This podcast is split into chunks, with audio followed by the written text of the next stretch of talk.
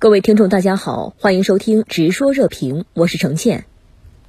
俄乌首轮谈判未取得突破，但双方同意周三接着谈。那么，您对于首轮谈判有何观察？对谈判走向有如何预期呢？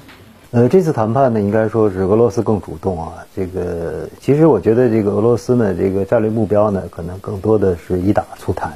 啊，所以还是这个希望能够尽快的啊，这个回到谈判桌上来，然后把俄罗斯的这种诉求啊。啊，或者他的一些这个想跟乌克兰啊，这个想要想要索取的东西啊，先明确了啊，这样的话其实也有利于啊这个双方啊未来尽快的啊能够结束这样一个冲突的这么一个焦灼状态啊，所以我们可以看到这个俄罗斯呢这次是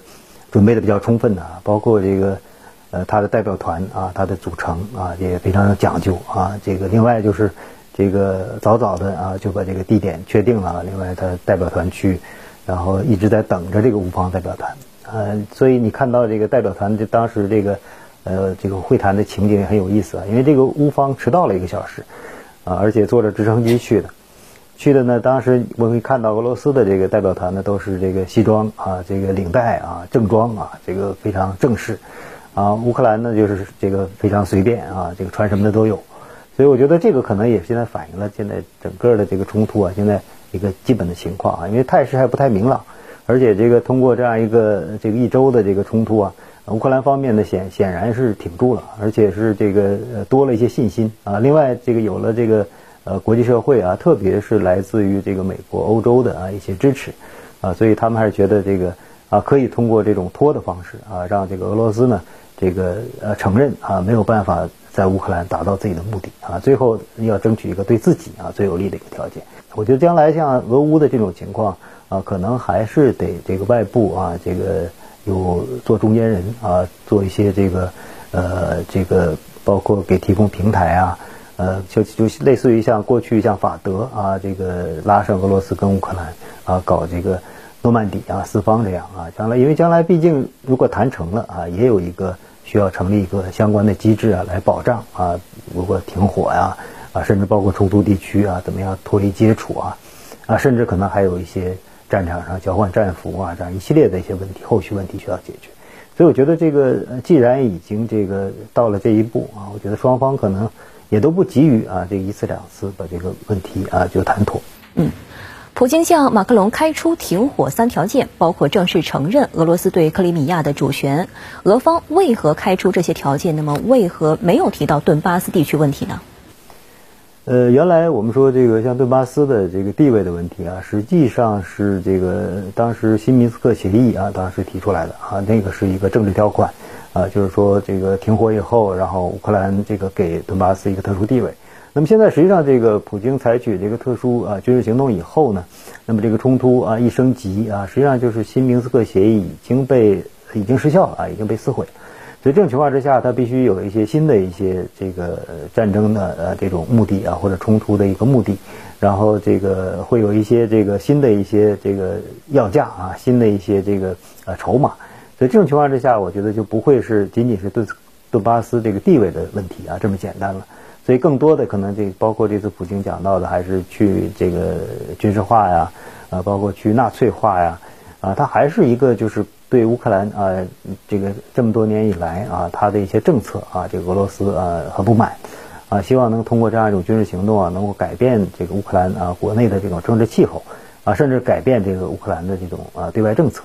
啊，所以我觉得这个可能是这个他一开始呃，这个既作为自己这次啊展开特别军事行动的一个目标设定，啊，同时呢，可能也是一个谈判的基础吧。啊，当然，因为现在这个他对这个所谓的这个可能这个去军事化啊，大家可能还比较理解啊。但是作为一个主权国家的话，你让他没有任何军事能力啊，让他这个呃完全靠这个外部力量来保护自己啊，这也不现实啊。另外一个就是去纳粹化，那么他这个纳粹到底指的是什么啊？呃，界定不是特别清楚啊。呃，反而也我觉得也是对这个普京啊，包括对这个俄罗斯现在他采取这个行动来说啊，也。不是完全啊没有好处，因为毕竟它这个这个目目标是比较模糊的啊，它可以在任何的这个这个情况之下啊，它都可以说我实现了啊，它甚至比如说在这个呃战场上取得进展啊，它就可以说我消灭了一些这个民族主义的这种呃这种极端主义的啊带有纳粹色彩的团伙啊，我这目的在某种程度上就达到了啊。另外，随着这中立化的话，我跟这乌克兰这个现在政府通过谈判啊达成一个妥协啊，乌克兰政府做出一些承诺啊，这样的话就说他的目标目标就可以实现，这样就可以顺利的这个结束战争了。嗯。乌总统泽连斯基周日签署乌克兰申请加入欧盟的文件，今天向欧洲议会视频喊话，寻求支持。乌克兰为何急于在战争期间提出加入欧盟？那么乌克兰多年无法加入欧盟，为何又现在表示支持呢？包括这个，我们知道这颜色革命啊，二零呃零四年啊，当时橙色革命以后，美国呢当时给了乌克兰一个承诺啊，就是要把乌乌克兰啊拉入北约。啊，所以当时反而是好像是加入北约是成为这个乌克兰的非常重要的目标了。但实际上，乌克兰一直是有加入欧盟的这样一个想法，因为乌克兰更多的还是希望能够解决经济上的问题啊。他觉得加入欧盟以后，那么可以欧盟给他呃很多的这种条件啊，这欧洲国家可以向他的经济输血。啊，所以这次其实这个乌克兰又这样一个表态的话啊，其实我觉得更多的还是希望这个欧盟啊在政治上给他更多的支持啊，因为这个时候你再提加入北约的话没有任何意义了，因为这个实际上也也不可能了。但是我可以提加入欧盟，然后欧盟呢也可以给欧给乌克兰一个，当然我觉得这个时候你把乌克兰拉进去啊，作为一个正式成员，